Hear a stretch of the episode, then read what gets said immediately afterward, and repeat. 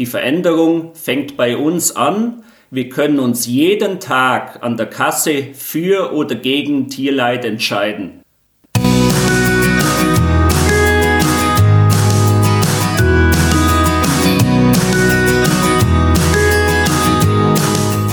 Hallo und herzlich willkommen zu deinem Lieblingspodcast Beautiful Commitment Bewege etwas mit Caro und Steffi.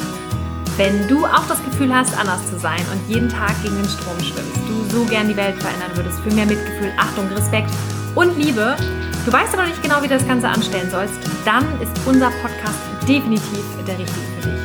Und wir starten direkt durch in den zweiten Teil des Interviews mit Peter und Phil von Metzger gegen Tiermord, wo die beiden nochmal ordentlich Tacheles reden.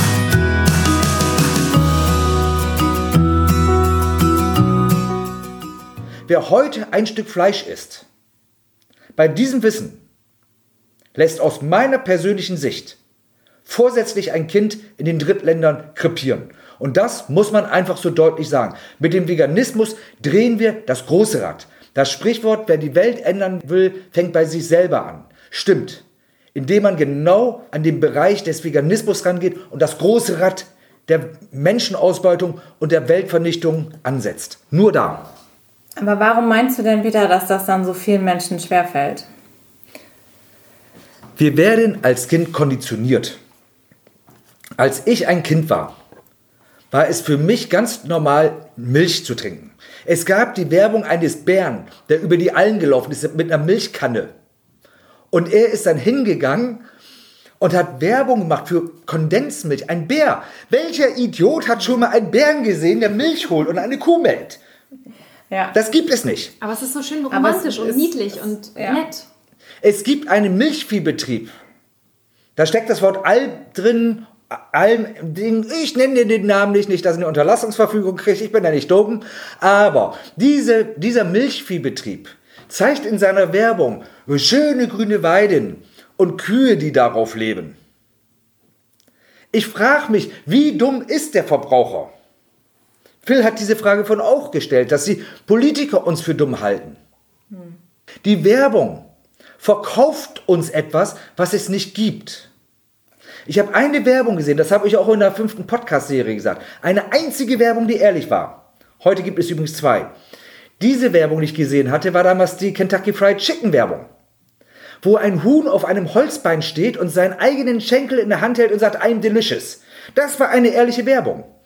Die zweite ehrliche Werbung, die wir haben, ist jetzt gerade relativ frisch, ein halbes Jahr alt. Katjes. Die einen Zeichentrickfilm gebracht haben, wo die Kühe in Reih und Glied zum Melkstand gelaufen sind und sagten, wir sind keine Melkmaschinen. Mhm. Und für diese Werbung hat der Bauernverband versucht, eine Klage, ein Verbot für diese Werbung zu kriegen, weil es Verbrauchertäuschung wäre. Was ist Verbrauchertäuschung? Verbrauchertäuschung ist Klosterfrau Melissengeist zu verkaufen, wo keine Nonne drin ist. Verbrauchertäuschung ist Kinderschokolade zu verkaufen, wo kein Kind drin ist. Verbrauchertäuschung ist Sonnenmilch zu verkaufen und man hat trotzdem keine Sonne. Der Verbraucher will getäuscht werden, damit er nicht mit einem schlechten Gewissen am Regal steht und für 99 Cent seinen Huhn kauft, wo er ganz genau weiß, dass das Tierqual ist. Hm. Klare Worte, Peter. Ja, also ja, absolut. Nun ist es, es ja so, so, dass äh, die Bildzeitung darüber berichtet und jetzt kann ja eigentlich der Verbraucher gar nicht mehr sagen, also das habe ich aber noch nicht so gewusst oder noch nicht so gesehen oder und trotzdem geht es ja fröhlich weiter, weil es gibt ja auch genug Menschen, die sagen, oh nein, das kann ich mir ja gar nicht angucken.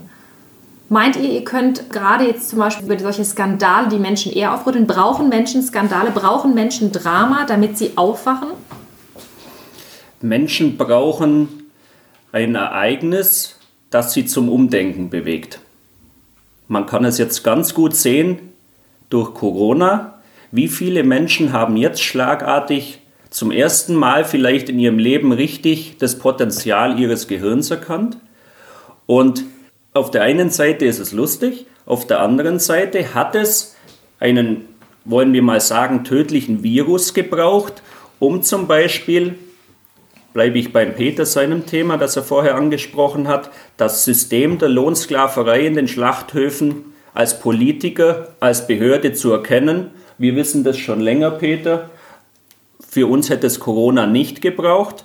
Es braucht teilweise Kriege, damit sich irgendwas löst anscheinend auf dieser Welt. Und es braucht anscheinend drastische Bilder, damit die normalen Verbraucher auch mal nachdenken. Und das Ganze geht nicht von heute auf morgen.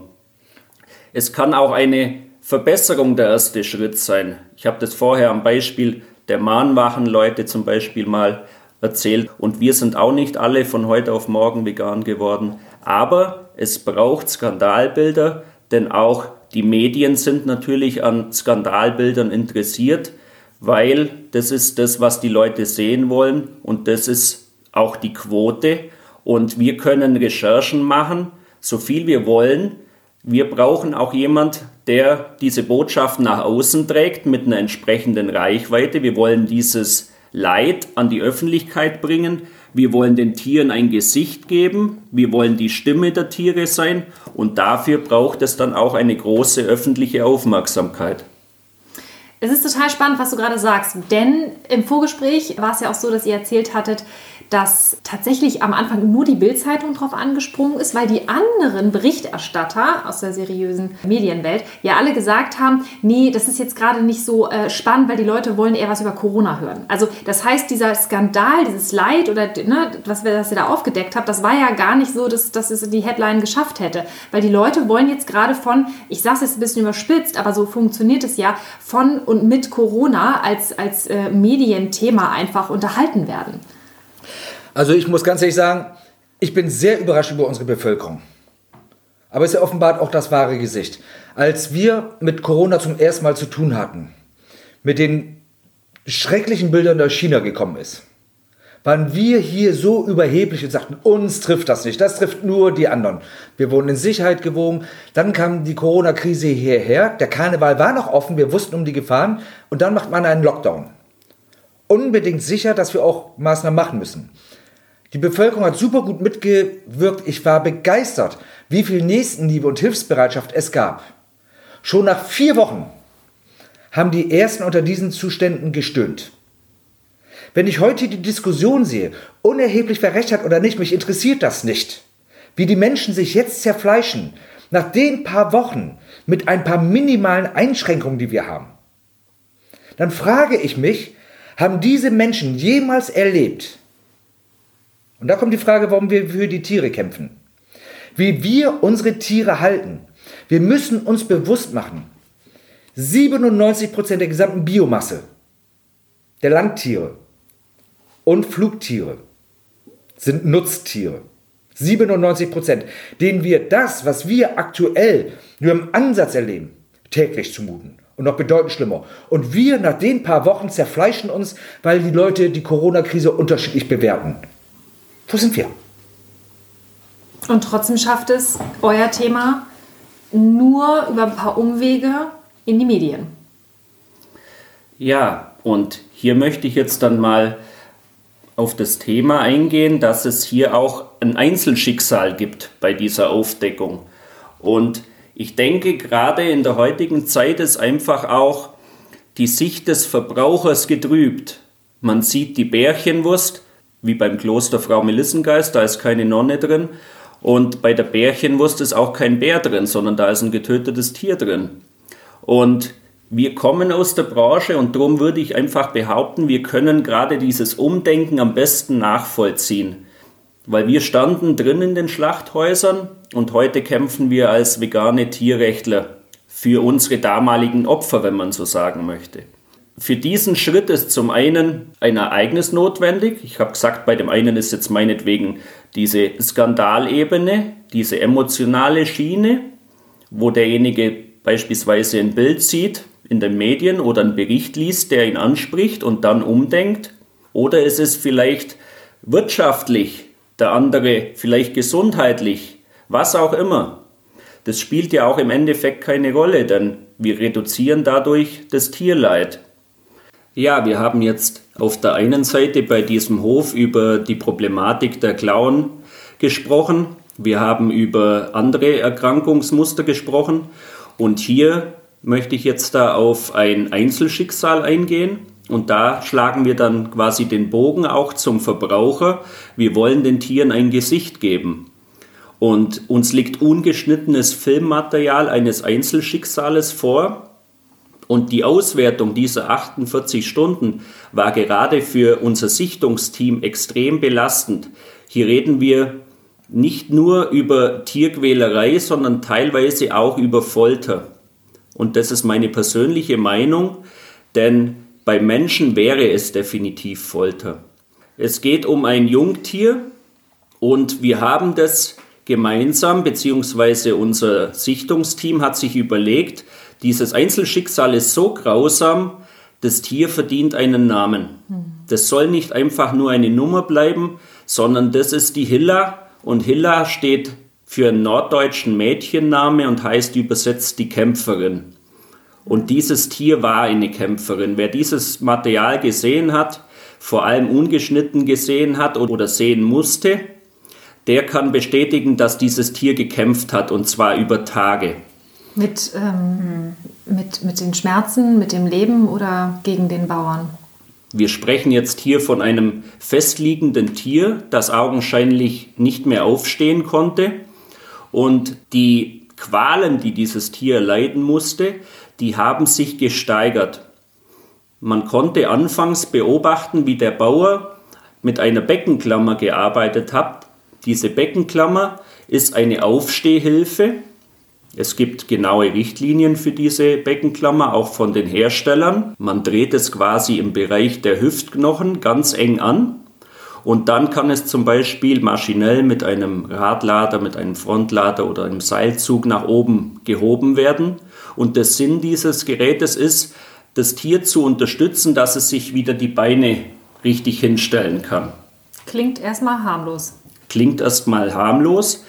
Und dieser normale Prozess an sich ist aber schon sehr schmerzhaft. Man muss sich das einfach mal am eigenen Leib vorstellen. Wenn da eine Klammer ganz fest an die Hüftknochen dran gedreht wird mit einem Schraubmechanismus. Es gibt einen Druckschmerz an diesen Stellen. Und der Bauer hat dieses Gerät zweckentfremdet, indem er dieses Tier bis zu 30 Minuten in dieser Position hängen ließ. In der Luft in der Luft. Ja. Oh, es ist furchtbar. Also das stand mit den Beinen vorne noch auf und es hing nur hinten hoch oder hing es insgesamt an der Hüfte hoch? Es hing quasi mit dem gesamten Körpergewicht dann oh. am Ende in dieser Beckenklammer drin. Und das kann man ganz logisch nachvollziehen, denn die hinteren Beine waren ja eh in einem so schlechten Zustand, dass es festliegend war. Und vorne hat es so ausgesehen, als ob die Beine noch relativ gut sind. Aber wenn ich 30 Minuten in dieser Klammer drin hänge, dann verlassen mich auch irgendwann die Kräfte.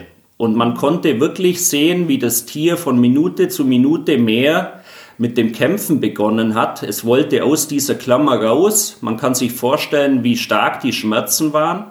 Umso verwunderlicher war dann auch die Erklärung des Bauern bei der Konfrontation, der mir gegenüber dann nämlich geäußert hat, dass er das auf Empfehlung des Veterinärs gemacht hat.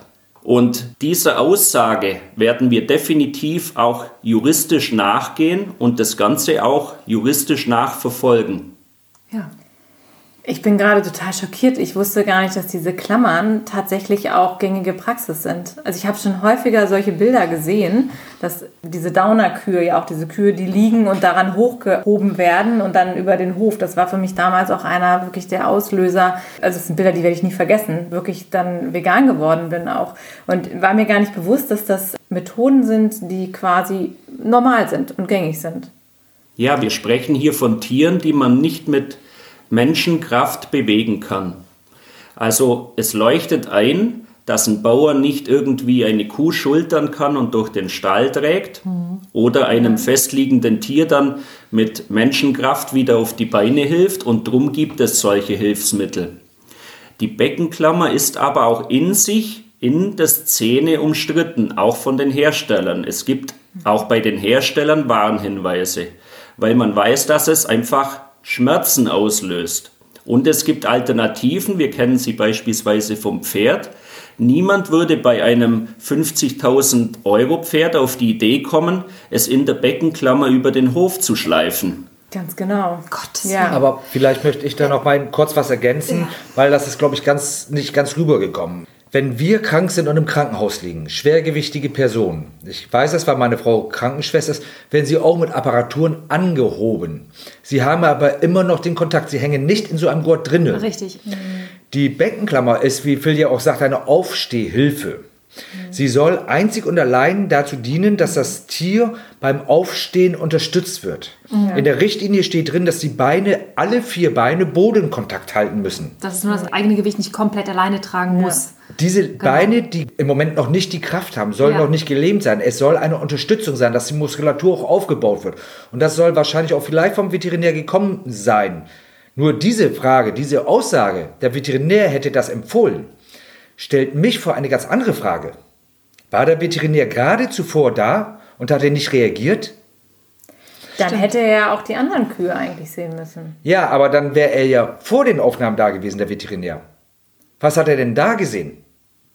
Passt nicht so richtig, ne? Es passt nicht ins Bild. Und jetzt gehe ich nochmal weiter. Und Phil hat es ja auch gesagt. Er hat das Kalb, die Hilla, die so gekämpft hat, hochgehoben, dass die Hinterbeine den Kontakt zum Boden komplett verloren haben. Vorne gab es eine Berührung mit den Hufen. Aus meiner persönlichen Wahrnehmung, wie ich es dort gesehen habe, aber nicht stark genug, als ob man vorne stehen kann. Als Kind haben wir Schubkarre gespielt. Ich weiß nicht, ob ihr das kennt Ja, das kenn wo man auf den Händen läuft. Erinnert euch mal dran, nach einer gewissen Zeit kippte man vorne über. Man konnte sich nicht mehr auf den Arm halten. Und da hat man gesagt, lass hinten los. Man hat sich versucht, über die Schulter abzurollen, über die Brust, um das Gewicht zu entlasten. Man konnte einfach abgeknickt nicht mehr stehen. Es tat irgendwann weh. Und dann ja nicht nur in den Armen, weil man unten lag, sondern auch im Rücken, Rückengelenk, weil der Rücken ja. angespannt war. Und wenn man dann noch versucht hat, sich zu drehen, hätte man sich den Rücken komplett ausgewirbelt. Was muss Hiller für Schmerzen in dieser Klammer gehabt haben? Für mich ist das Folter und barbarisch. 30 Minuten. Ich habe noch eine Frage und zwar, also auf den Aufnahmen waren ja auch Bilder dabei und da frage ich mich, ob das der Veterinär auch so empfohlen hat, dass die Hilla ja auch, also das kleine Tierkind wirklich an einem Bein auch hochgezogen wurde. Also das komplette Gewicht von so einem kleinen Kälbchen, das sind ja auch also 200, 250 Kilo hat das die Kleine ja schon mindestens gewogen, dass die an einem Vorderbein, glaube ich, hochgezogen wurde, ne? Ja, richtig. Also man kann dann genau beobachten, wie dieses Beckenklammersystem nicht mehr funktioniert. Hilla wird mehrfach mit der Beckenklammer hochgehoben und fällt dann wieder raus. Also ihr Ernährungszustand war entsprechend schlecht und die Klammer auch nicht für diese Größe dann ausgelegt. Und dann hat sich der Bauer dort vor Ort mit einem Seil geholfen, einem Gurt, und hat das Tier nur an einem Bein angehängt und dann in die Luft gezogen, um es zu drehen und dann, wie er sagt, wieder ein Bett zu richten.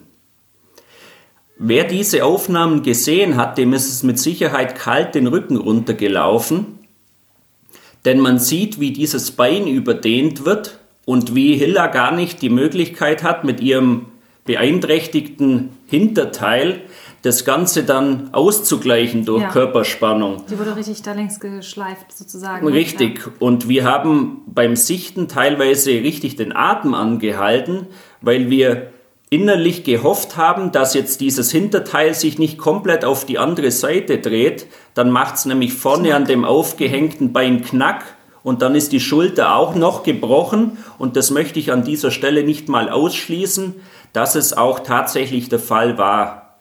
Das sind stille Leider, diese Tiere. Die Hilla kann nicht sagen, aua, mir bricht jetzt gerade das Schultergelenk, sondern das Schultergelenk bricht einfach und wir als Zuschauer oder gerade auch dann vor dem Fernseher können gar nicht wirklich nachvollziehen, was dieses Lebewesen dort vor Ort durchgemacht hat. Ja.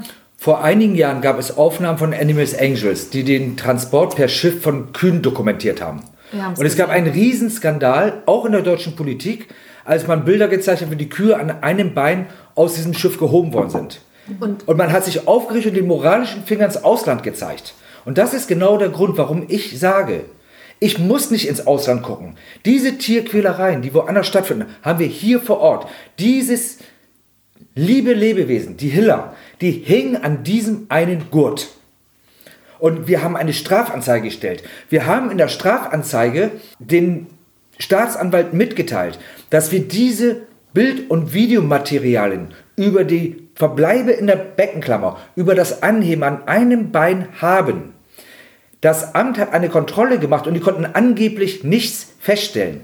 Natürlich nicht. Glaubt ihr wirklich, dass der Bauer, wenn das Veterinäramt da ist, das Kalb an einem Bein hochheben wird? Dafür müsste die Staatsanwaltschaft das von uns angebotene Material abrufen. Wir haben deutlich rangeschrieben. Wir haben das Material, ruft es ab. Die Staatsanwaltschaft weiß darum und hat bis heute noch nicht reagiert, außer dass sie das Verfahren eingestellt hat. Warum? Warum stellen die das Verfahren ein? Ich, also das ist mir unbegreiflich. Die Beweise sind da, es ist, es ist alles Jetzt, vorhanden. Ganz kurz genau nochmal, um da nochmal drauf einzugehen, äh, ganz kurz, nur weil du es gerade angesprochen hast mit dem Veterinäramt. Also ihr habt es dort ihnen quasi Bescheid gesagt und ihr habt ihnen gesagt, es gibt mehr Material, was ihr habt. Sie können es einsehen und sie haben es nicht abgerufen, das sagtest du gerade. Das heißt, die haben noch nicht mal das ganze Material sich angeschaut, was ihr auch gesehen habt. Wir haben, als wir das Material bekommen haben, direkt bei der ersten Sichtung, bei der Grobsichtung, das hat Phil ja schon gesagt, angerufen über 110. Wir haben angerufen beim Veterinäramt. Wir haben mit der Sachbearbeiterin beim Veterinäramt lange gesprochen. Wir haben ihr die Schilderung erklärt von der Hiller mit der Beckenklammer, mit den an einem Arm hochziehen. Eine dritte Sache wird Phil gleich noch sagen, weil wenn ihr denkt, dass das schon die Spitze der Grausamkeit ist, täuscht ihr euch. Wir haben die Vermehrungs, die Umfangsvermehrungen angesprochen. Sie wussten alles. Wir haben am 14.04. mit Animals United eine schriftliche Strafanzeige nebst Strafantrag gestellt, wo wir genau diese Situation auch geschildert haben. Auch die Misshandlung. Und haben gesagt, hierüber liegt uns Foto und Bildmaterial vor. Bei Bedarf kann dieses abgerufen werden. Es wurde nicht einmal von der Staatsanwaltschaft angerufen. Diesen Missbrauch kann die Staatsanwaltschaft ja gar nicht aus der Ferne sehen, wenn sie die Bilder nicht anruft. Die Politik sagt immer, Stallkontrollen obliegen dem Staat. Der führt sie nicht durch. Der ist gar nicht daran interessiert, solche Verstöße zu bekommen. Denn wenn der Staat diese Bilder richtig einschätzt, dann darf er nicht einmal mehr eine Geldstrafe geben, nicht mal mehr ein lebenslanges Haltungsverbot, sondern dann muss er eine Haftstrafe aufsprechen. Nicht mehr ist für so einen Fall zuständig. Und ich würde euch mal empfehlen, gleich mal zu hören, was der noch mit Hiller gemacht hat damit man wirklich weiß, was Hiller für ein armes Lebewesen wirklich gewesen ist. Ja, genau, vielleicht kannst du da nochmal erzählen, Phil. Du sagst ja auch, das war sehr schwer anzuschauen, das Ganze. Und äh, was war da noch zu sehen auf den Bildern? Er hat das Tier nicht nur an einem Bein hochgezogen, um ihr das Bett zu richten, wie er mir gegenüber geäußert hat, sondern er hat auch zum Beispiel dann das Seil weggelassen und das Ganze mit der Schaufel gemacht um diesen Arbeitsschritt noch weiter zu verfeinern, so sage ich jetzt einfach mal böse, denn es gehört schon eine bestimmte Brutalität oder Hemmschwelle dazu, um mit der Schaufel eines Radladers frontal auf dieses Kalb drauf zu fahren, um es quasi auf die Seite zu schieben, um dann auch wieder ein Bett machen zu können. Mhm. Und man darf sich diese Schaufel jetzt nicht einfach wie so ein zartes Schneeschäufelchen vorstellen, sondern wir sprechen hier von einer Eisenschaufel, von einer spitzen großen Schaufel, mit der auch zum Beispiel Silage herausgerissen wird, mit dem Greifarm obendran, mit den spitzen Zacken. Also eine Treckerschaufel, also ein ja. richtig großes. Ja. Eine richtig große Treckerschaufel. Ja, mechanisch Und dann. Mechanisch, ja. genau. Und wirklich mit der Spitze dieser Schaufel frontal vorne auf das Kalb draufgefahren, auf den Hals, auf den Brustbereich und das Tier dann nach hinten geschoben, dass es quasi zwischen Betonwand und Schaufel sich verkantet und dann zwangsläufig irgendwann leicht auf die Seite gedreht hat, schon allein durch diese großen mechanischen Kräfte. So hat er das Ganze dann belassen, ist abgestiegen und hat dann wieder frischen Mist untergeschoben, denn frisches Stroh habe ich zu diesem Zeitpunkt nie gesehen. Habe ich auch in den 48 Stunden dann nicht gesehen. Man sieht eher, wie der Dampf aufsteigt, wenn er dort gabelt. Was glaubst du, warum, warum macht er sowas? Ja, das ist die große Frage, die ich ihm auch gestellt habe. Und jetzt in Bezug auf diese Schaufelaktion hat er mir erklärt, ihm ist diese Schaufel runtergerutscht vom mhm. Lader. Mhm. Ich kann das nur auf die ungewohnte Situation vielleicht schieben. Eine, eine Pressekonfrontation ist ja jetzt für einen Bauer auch nichts, was er jeden Tag macht. Und er hat mit Sicherheit auch Dinge gesagt, die einfach blöd waren. Mhm. Denn auch der Laie sieht, dass diese Schaufel dieses Laders nicht einfach runterrutschen kann, sondern dass er gezielt einfach den Frontlader absenkt und in das Tier fährt. Und er ist nicht nur frontal in das Kalb reingefahren, sondern das gleiche dann auch noch in einer anderen Situation von hinten auch wieder mit der Schaufelspitze richtig frontal auf die Wirbelsäule und hat das Tier dann von der Seite aufgerichtet und hat es dann wieder in dieser Situation belassen, in der sich dann auch die Schaufelecke quasi wieder in den Tierkörper hineinbohrt und während dieser Zeit schiebt er dann wieder das Stroh bzw. den Mist unter. Echt unglaublich. Jetzt mal eine Frage, weil wenn also wie lange war das Videomaterial, was ihr ge gesichtet habt? Wie viele Stunden waren das? Uns liegen ungeschnittene 48 Stunden vor, das in der dieses Kalb auch in der prallen Sonne liegt. Ja. Diese Krankenbox ist ganz vorne an der Stallkante. Die Sonne hat einen ganzen Tag reingebrannt. Man sieht, wie das Tier kämpft, wie es Durst hat, wie es Atemnot entwickelt. Teilweise hängt die Zunge raus. Das Kalb schmeißt den Kopf hin und her und es steht ein leerer Kübel in Reichweite. Dieses Kalb könnte den Eimer aber nicht mal erreichen, wenn Wasser drin gewesen wäre. Ich muss jetzt auch mal eins dazu sagen. Wenn wir das jetzt so faktisch erzählen, ihr könnt euch vorstellen, dass beim Sichten, selbst bei mir als hartgesottenen Tierrechtler, der vieles gesehen hat, und ich merke, wie ich jetzt auch schon wieder so eine Gänsehaut kriege, mhm. Tränen kullern, wie man kurz davor steht, ausgebrannt zu werden. Ja. Und Phil und ich haben ja nun schon vieles gesehen. Mhm. Unser Sichtungsteam, die sich dieses Ganze angeguckt haben, die sind psychisch richtig belastet worden und konnten tagelang nicht schlafen. Mhm. Allein bei der Schilderung um Hiller. Ich will jetzt nicht sagen, dass ich jetzt mit den Tränen kämpfe, aber ich habe ein Kloß im Hals, ich kriege aufstehende Haare, Gänsehaut, es tut mir weh. Und ich verstehe nicht, ich verstehe nicht, wie ein Mensch zu solchen Taten in der Lage sein kann. Und ich sehe es als meine notwendige Pflicht an, genau solche Bilder in die Öffentlichkeit zu bringen. Und da kann jeder mithelfen. Jeder, der diesen Podcast hört, kann mithelfen, diese Wahrheit an die Öffentlichkeit zu bringen. Denn ich kann mir nicht vorstellen, dass irgendjemand ein Tropfen Milch trinken wird, wenn er weiß, welches Leid damit vorhanden ist. Diese Hiller hat gelitten. Ja, das ist nämlich das, worauf ich auch gerade hinaus wollte, weil wenn man sich anhört, was mit Hilla da passiert ist und man merkt euch an, dass euch das ja auch mit genommen hat. Und das, wenn ihr das so erzählt, man, man kriegt ja, ohne dass wir jetzt zu detailliert die Bilder gesehen haben, man hat ja schon eine Vorstellung, wir haben auch einen Kloß im Hals. Dann ist ja die Frage, was passiert da sonst so? Und Hilla ist ja jetzt ein Einzelfall. Und wenn wir uns überlegen, wie viele Tiere da draußen sind, wie viele Tiere allein auf diesem Hof sind. Und wenn wir uns überlegen, was außerhalb dieser 48 Stunden da noch andauernd passiert, das ist ja das, was so schockiert. Wäre Hilla ein Einzelfall, wäre ich der glücklichste Mensch der Welt. Das Problem, das wir hier haben, ist ein Systemproblem. Ja. Das Systemproblem, das wir haben, ist, dass wir Gesetze haben, die das Papier nicht wert sind, auf denen sie geschrieben sind. Das Tierschutzgesetz sagt, du darfst keinem Lebewesen, keinem Tier ohne vernünftigen Grund irgendeinen anhaltenden Leid oder einen Schmerz zufügen. Und genau das geschieht hier. Nein, ich finde das so, so faszinierend bei dir, Peter, weil du redest immer sehr knallhart und auch sehr emotional. Man merkt das wie, und wie hart du diese Worte wählst. Und man kann das aber so nachempfinden, weil wenn man weiß, was du ja auch alles gesehen hast oder was ihr auch alles schon gesehen habt und mitbekommen habt, dass man irgendwann ja auch einfach auch nicht mehr drumherum reden will. Man muss einfach Klartext reden. Man muss es ganz klar beim Namen nennen, was da passiert. Denn äh, das sind ja auch Dinge, die, wo man irgendwann sagt, es reicht. Es reicht vor allem nach einem Konfrontationstag wie gestern, wenn ich mit dem Bauern vor meinem Laptop stehe und er null Einsicht zeigt. Dieser Bauer hat eine Ignoranz an den Tag gelegt, wie ich sie selten gesehen habe. Wir haben uns das gleiche Videomaterial angeschaut, wie wir jetzt da gerade in der Kürze der Zeit versuchen, einfach das glaubhaft und auch realitätsnah, wie es wirklich war, zu schildern. Und es war für ihn Normalität. Der ist nicht einmal erschrocken. Im Gegenteil. Er hat mir bestätigt, es ist sein Stall.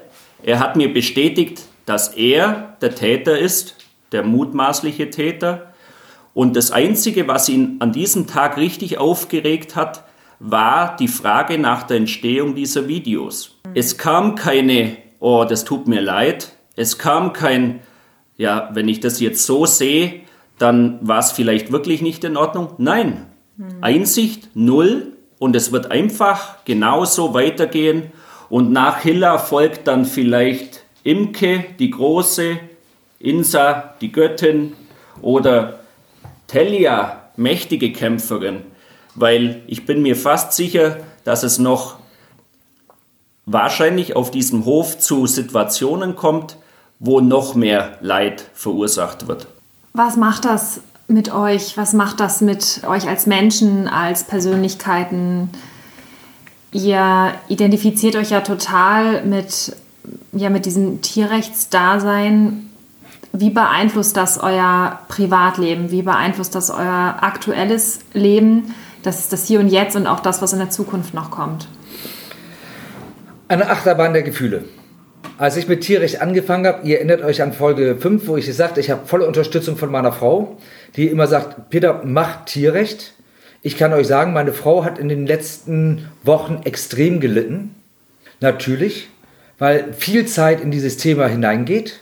Und auch ich bei mir merke, dass ich manchen Dingen vielleicht ein wenig dünnhäutiger werde. Hm.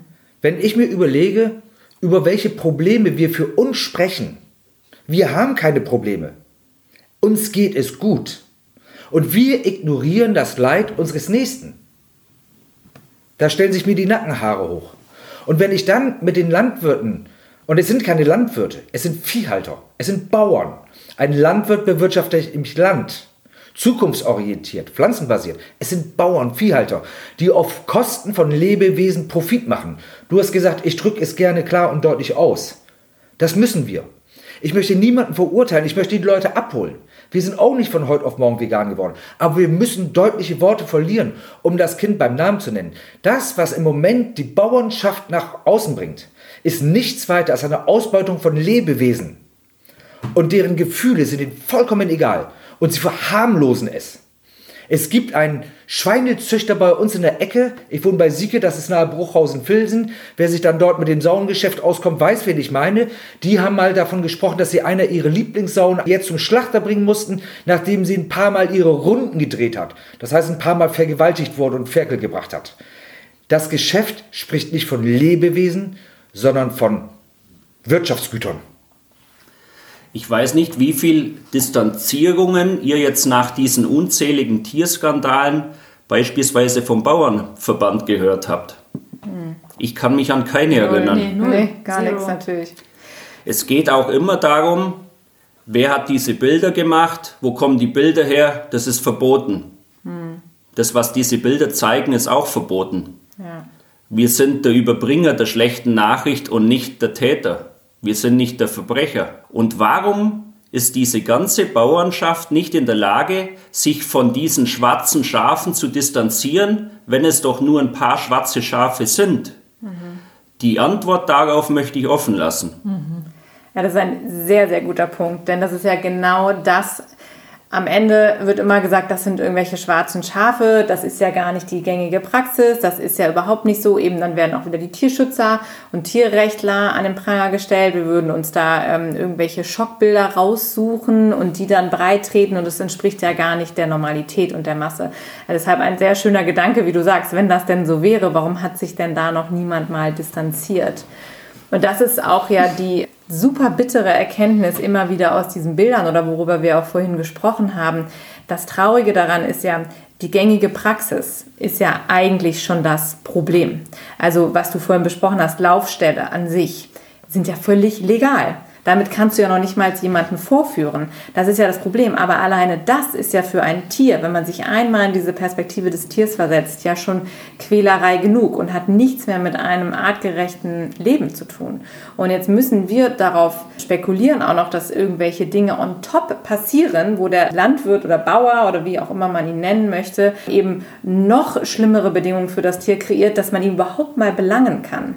Und wenn man sich diesen Systemfehler, was ihr vorhin ja auch schon sagtet, mal vor Augen führt, wie krank das System ist, dass wir die ganz normalen Zustände, die schon untragbar sind, ja, hinnehmen müssen, das ist überhaupt das, was so, so unerträglich dabei ist. Vielleicht stellen sich jetzt auch da draußen ganz viele Zuhörerinnen und Zuhörer die gleiche Frage, wie ihr vielleicht auch. Was treibt diesen Bauer zu diesen Taten an? Warum musste Hiller so leiden? Hm. Und das war eine Frage, die ich ganz konkret gestellt habe gestern. Hm. Ich habe ihn unter anderem dann auch gefragt, warum wurde Hiller nicht einfach erlöst? Denn auch für den Laien war es aus bestimmten Perspektiven sichtbar, dass dieses Tier nie wieder aufstehen wird. Die Antwort war, es kostet 150 Euro. Sie einzuschläfern oder sie zu erlösen? Die Einschläferung. Ja. Und ich kann von einem noch viel größeren Tierskandal aus dem Allgäu auch eine Antwort liefern. Da ging es nämlich um die Frage, warum 300 Tiere bei einer Veterinärskontrolle von 600, sprich 50 Prozent, akut behandlungsbedürftig sind und ein großer Teil davon eingeschläfert werden musste. Dann hat der Bauer gesagt, das ist Normalität, wenn ich wirtschaftlich arbeiten möchte. Ja, genau das ist es nämlich. Und das möchte ich einfach mal so im Raum stehen lassen. Und das sind Dinge, die ich nicht akzeptieren werde. Und das werden wir als Metzger gegen Tiermord auch nicht akzeptieren. Wo ist da eure Vision? Wo seht ihr euch in, in fünf Jahren? Oder was meint ihr, wie sich die, ähm, die Gesellschaft hinsichtlich der modernen Landwirtschaft noch verändern wird in den nächsten fünf Jahren? Was kommt auf uns zu? Die Gesellschaft ist im Moment an einem ganz großen Wandel. Wir haben, und das muss man ganz offen und ehrlich sagen, in den letzten zehn Jahren, was, das Bereich, was den Bereich Tierrecht und Tierschutz angeht, sehr viel erreicht. Auch wenn wir Tierrechtler und Tierschützer immer noch weinen, wenn wir die Zustände sehen. Was haben wir erreicht? Man spricht darüber. Endlich spricht die Gesellschaft über Legebatterien, über Laufställe, über Kastenstände, über betäubungslose Ferkelkastration, über Kükenschreddern, Kükenschreddern ist auch kein Kükenschreddern, sondern ist in der Regel ja ein Vergasen. Müssen wir auch mal deutlich sagen. Zweiminütiger bis dreiminütiger Todeskampf. Die Gesellschaft spricht. Und sie kann ihr Gesicht nicht mehr abwenden. Und sie sucht krampfhaft nach Lösungen. Sie wollen aber nicht auf ihr Billigfleisch verzichten.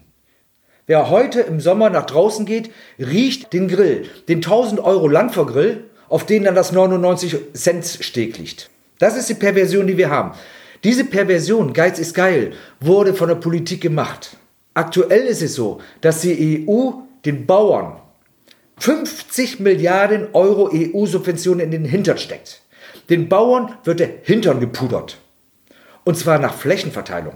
Die Politik muss einfach anfangen, die Subventionierung der Tierqual auszustellen. Wie kann es sein, dass tierische Produkte, tierische Milch mit 7% Umsatzsteuer belegt werden? wenn die pflanzliche Alternative, ich darf ja nicht mal bei Milch sagen, das hat ja der Wurstminister Schmidt schon untersagt, weil das Verbrauchertäuschung wäre, dass die pflanzliche Alternative 19% Umsatzsteuer kostet. Warum?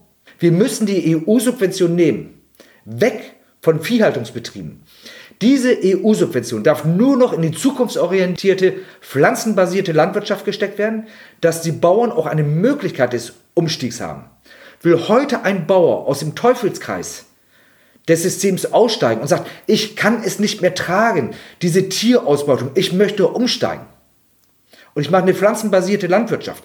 Dann hat er zuerst einmal seine Landwirtschaft, die übergüllt wurde, die aktuell überhaupt keine Erträge bringt, wenn keine weiteren Stickstoffe zugeführt wurde, weil die in Übermaßen gegüllt wurde. Das Land braucht drei bis fünf Jahre, um sich davon zu erholen. Er hat Ertragsausfälle und die Bank wird zu ihm sagen, was willst du umsteigen? Bezahle erstmal deinen Kredit. Die sind in der Schuldenfalle. Die können nicht. Und die Förderungen werden auch gestrichen und vor allen Dingen auch sogar rückwirkend. Da haben wir jetzt auch gerade einen Fall. Das heißt, wenn ihr aussteigt, dann müsst ihr die Förderung zurückzahlen, die ihr die letzten fünf Jahre bekommen habt. Und das bricht den Leuten das Genick. Und schon bist du wieder im Teufelskreis gefangen. Hm. Ich möchte heute auch kein Milchbauer sein. Ich möchte auch kein Schweinemester sein. Schon rein, wenn man die ganze Tierproblematik mal beiseite schiebt, und einfach dann mal übers Kapital oder über die Wirtschaftlichkeit spricht. Es ist kein wirtschaftliches Geschäft mehr. Die leben unterm Strich von den Subventionen. Diese großen Traktoren sind nicht bezahlt, diese großen Stallungen sind nicht bezahlt. Dieses ganze System ist künstlich erschaffen worden und sie können nicht aussteigen und das zu Lasten der Tiere in diesem Fall. Wenn ich jetzt zu diesem Bauer hingehe und sage, du hast aktuell eigentlich nichts mehr zu verlieren, denn du hast deine Schulden, du verdienst unterm Strich nichts. Wo ist das Risiko? Und hier öffnet sich vielleicht auch der Weg, den man aufzeigen müsste. Er hat nichts mehr zu verlieren und dann ist es auch kein Risiko mehr. Lassen wir doch diese Flächensubventionen erstmal und steuern dieses Geld aber in die richtige Richtung.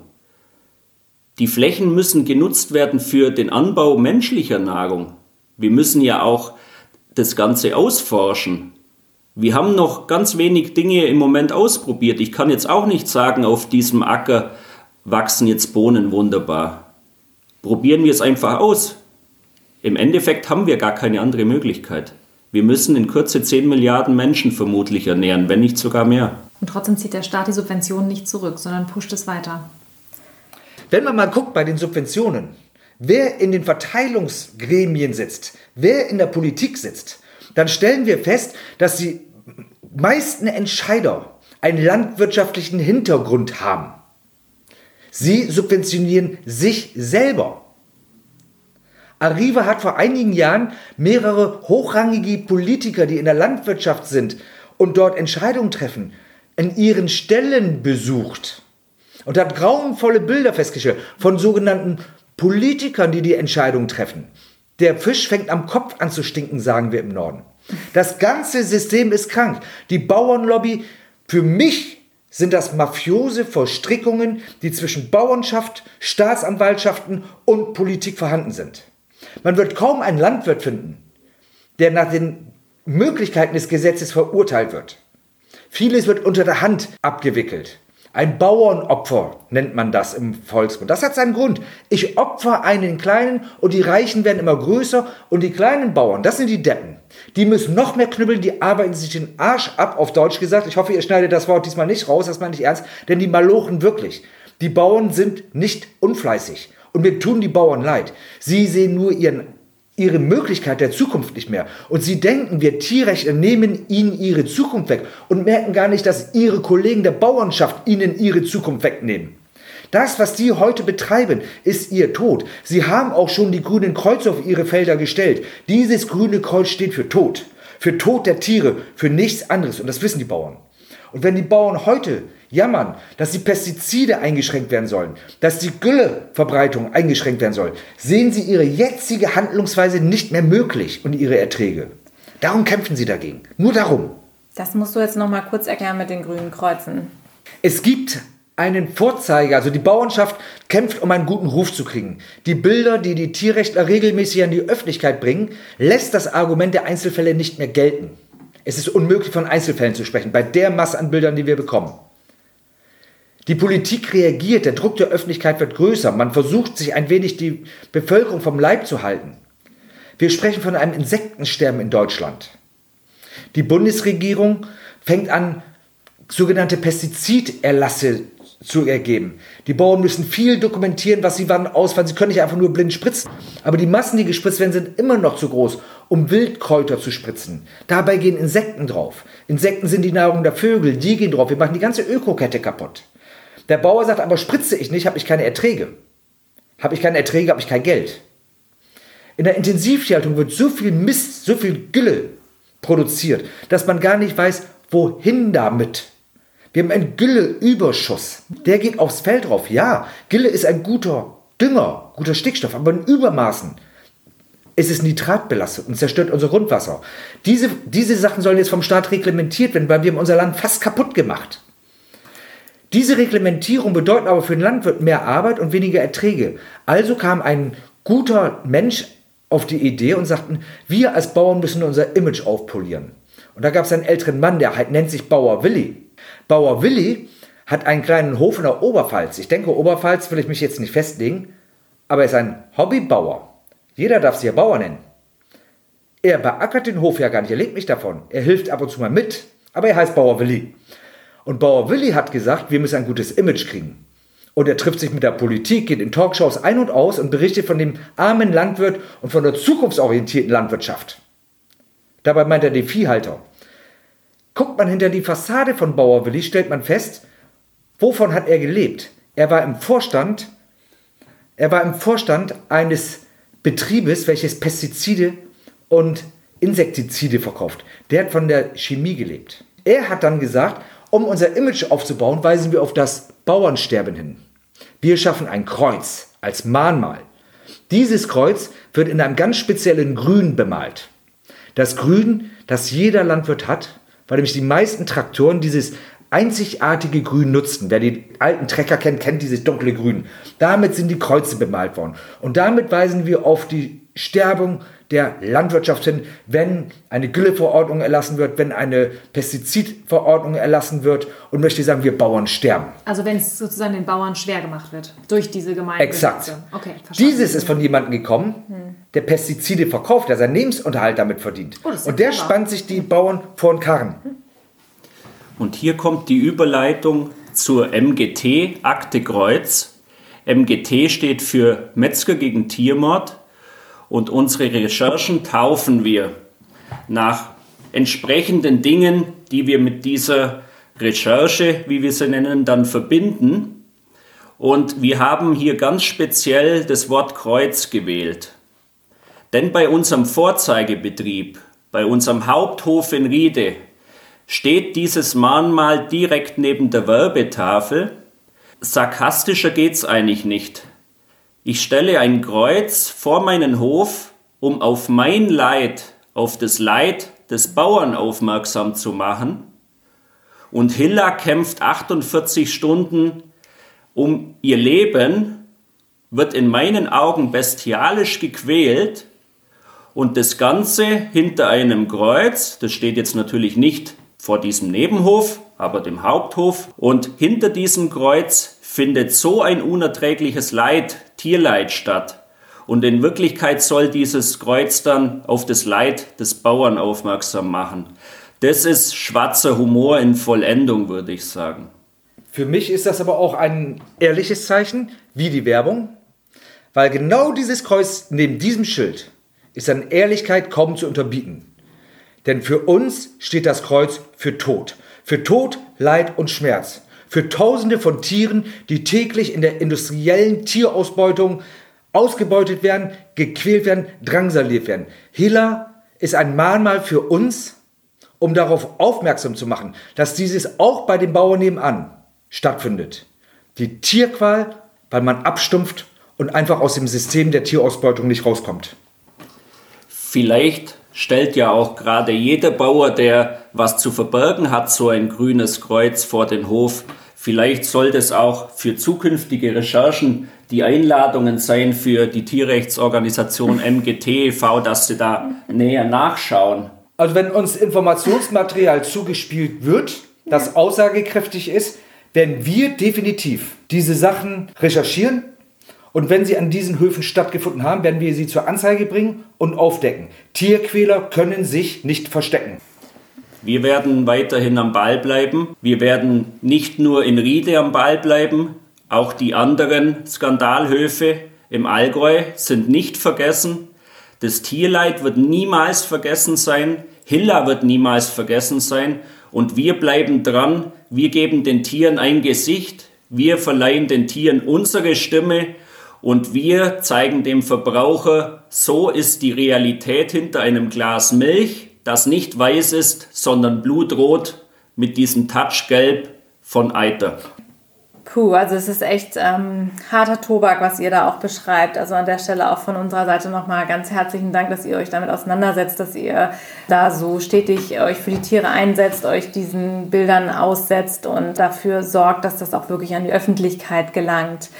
Wie geht es denn jetzt weiter mit der Kampagne? Die ist ja jetzt gerade wirklich gestartet. Ihr hattet ja gesagt, das Veterinäramt hat nicht reagiert. Ihr seid jetzt an die Presse gegangen. Was können wir jetzt erwarten und vor allen Dingen, wie können wir euch unterstützen? Wie können alle unsere Hörer euch unterstützen? Wie geht es weiter? Animals United wird die strafrechtliche Verfolgung weiterhin aufnehmen, wird Widersprüche gegen die Einstellung des Verfahrens machen. Wir überlegen uns, ob wir die Veterinäre auch belangen können. Wir werden jeden juristischen Weg nehmen, um eine Verurteilung der beteiligten Person zu erwirken. Wir Metzger gegen Tiermord werden alles machen, um aufzudecken, welches brutale System dahinter steckt. Wir lassen es nicht zu, dass wir getäuscht werden und sorgen für Gerechtigkeit nach allen juristisch möglichen Fähigkeiten. Wir werden immer wieder darüber informieren und ich bitte alle, die mithelfen wollen, teilt diesen Podcast, dass diese Information wirklich weit gestreut wird. Im Podcast ist unsere Seite verlinkt. Kommt darauf. Wir haben Zeitungsannoncen verlinkt, wo insbesondere jetzt die Bauernschaft per Shitstorm versucht, diese Botschaften schwach zu reden. Kommentiert. Lasst nicht das Feld der Leserbriefe der Bauernschaft, sondern werdet auch dort aktiv. Definitiv. Also ich glaube, die Hausaufgaben für uns alle sind klar und eindeutig. Das bedeutet also, jeder einzelne von uns kann was tun, kann euch unterstützen bei eurer Mission und dass das Ganze nach wie vor an die Öffentlichkeit dringt und weiter publik wird und die Bauern mit der Nummer nicht durchkommen. Und damit beenden wir dieses Interview Doppel-Special. Es war wirklich vollgeladen mit Emotionen, reichlich Fakten, sehr, sehr viel, was es auf jeden Fall nachzurecherchieren gilt. Für jeden, der da auch Verantwortung übernehmen möchte, schaut euch selber die Bilder an, macht euch ein eigenes Bild. Das ist immer ganz wichtig und wir möchten uns auf jeden Fall herzlich bedanken, dass ihr euch die Zeit genommen habt. Ihr seid ja gerade auf Medientour, das ist wirklich der Wahnsinn. Ich habe schon extra Turnschuhe angezogen, damit ihr besser die Kurve nochmal kriegen könnt. Und ja, also vielen Dank, dass es heute so spontan und auch so zeitnah geklappt hat. Und das letzte Wort haben natürlich immer unsere Gäste. Ja, und an euch alle da draußen möchte ich sagen, ihr seid Teil der Veränderung. Und es gibt immer diesen Spruch, man liest ihn oft, dass man als einzelner Mensch nichts verändern kann. Das ist falsch. Die Veränderung fängt bei uns an. Wir können uns jeden Tag an der Kasse für oder gegen Tierleid entscheiden. Werdet Teil dieser positiven Veränderung. Ja, und ich möchte euch ermutigen, nicht aufzugeben. Meine Mutter ist mit über 70 Jahren Veganerin geworden und sie hat es geschafft. Wir, Phil und ich und auch unser Thomas, sind ehemalige Metzger und haben es geschafft. Und wir haben einen Slogan, den wir immer gemeinsam bringen. Wenn, Wenn ich, ich mich ändern kann, dann, dann kannst, kannst, du das auch. auch.